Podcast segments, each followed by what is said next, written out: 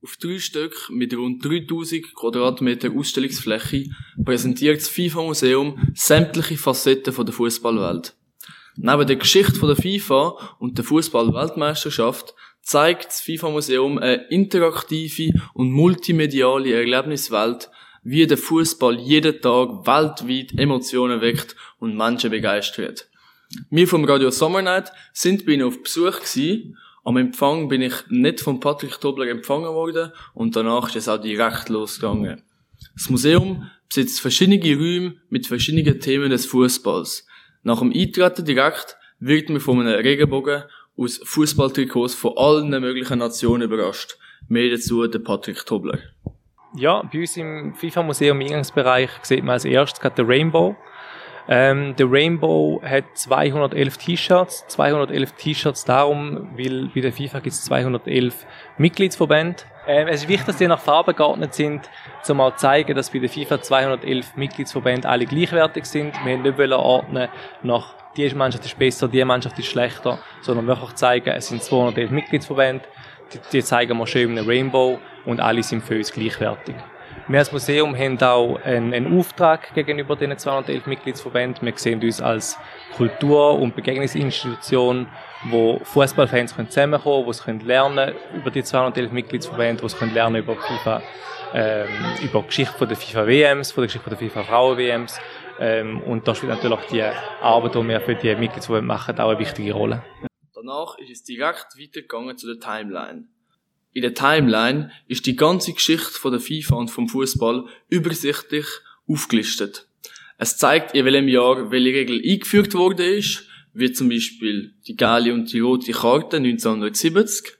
Ebenfalls ist gesehen, wann welche WM wo stattgefunden hat und dazu äh, erzähle ich euch noch später noch etwas. Die FIFA ist 1904 gegründet worden, was auch auf der Timeline gesehen ist. Und auf der Timeline gesehen ist auch die wichtigsten Personen, die mit der FIFA etwas zu tun haben und wann sie etwas zu tun haben. Kurz darauf sind wir zu den Foundations gekommen. Das sind ganz alte Objekte mit Verbindung zu der FIFA. Zum Beispiel Gründungselement oder Papier, der erste Pokal, dazu gibt's übrigens eine lustige Geschichte und noch vieles mehr. In der Gallery sieht man dann zu jeder einzelnen Männer- oder Frauenweltmeisterschaft einen Block voller Informationen, Originalobjekte, Bilder und so weiter, wie zum Beispiel originale Fußballschuhe von Pele, T-Shirts, alles mögliche hast du dort gesehen. Zwischen all den Blöcken und Museumzimmer sind übrigens immer wieder sehr moderne Elemente und Spiele zur Verfügung. Man kann zum Beispiel sein eigenes Spiel moderieren oder über einen Match den Schiedsrichter spielen. Zu der ganzen Sammlung vom FIFA-Museum sagt uns der Patrick nochmal etwas. Unsere Sammlung, die, die wächst stetig natürlich. Ähm, uns ist auch extrem wichtig, dass unsere Sammlung also divers ist wie möglich. Ähm, nicht nur neue Objekte, nicht nur alte Objekte.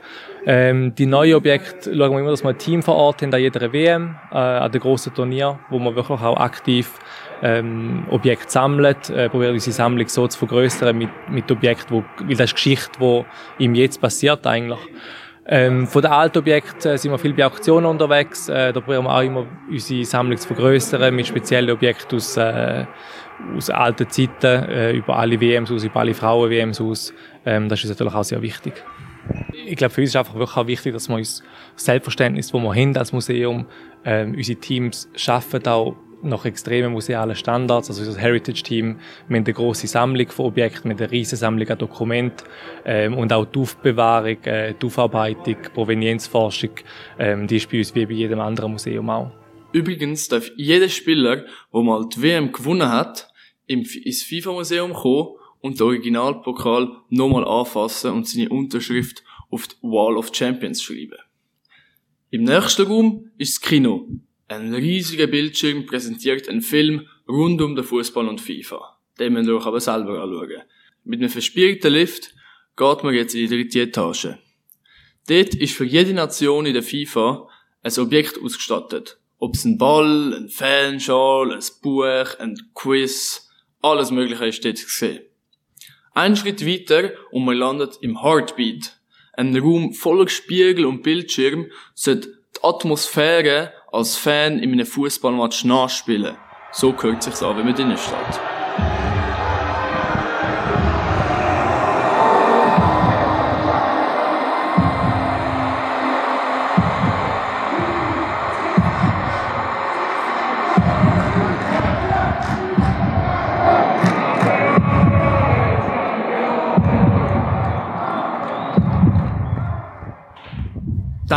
Sichert man auch schon direkt Playstations, an denen man FIFA 23 zocken kann.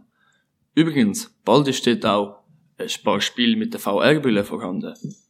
Was aber ein bisschen cooler ist, meiner Meinung nach, du kannst dort auch selber Fußball spielen. Mit verschiedenen Maschinen kannst du verschiedene Fußballspiele, wie zum Beispiel Pinball oder ähnliches, nachspielen und dich in deine All-Time-Best-Rangliste vom FIFA-Museum eintragen. Danach kommst du noch in den Shop rein, kannst du etwas kaufen, kannst du einen Kaffee gönnen und dann kannst du deine Reise in Zürich weiter fortsetzen.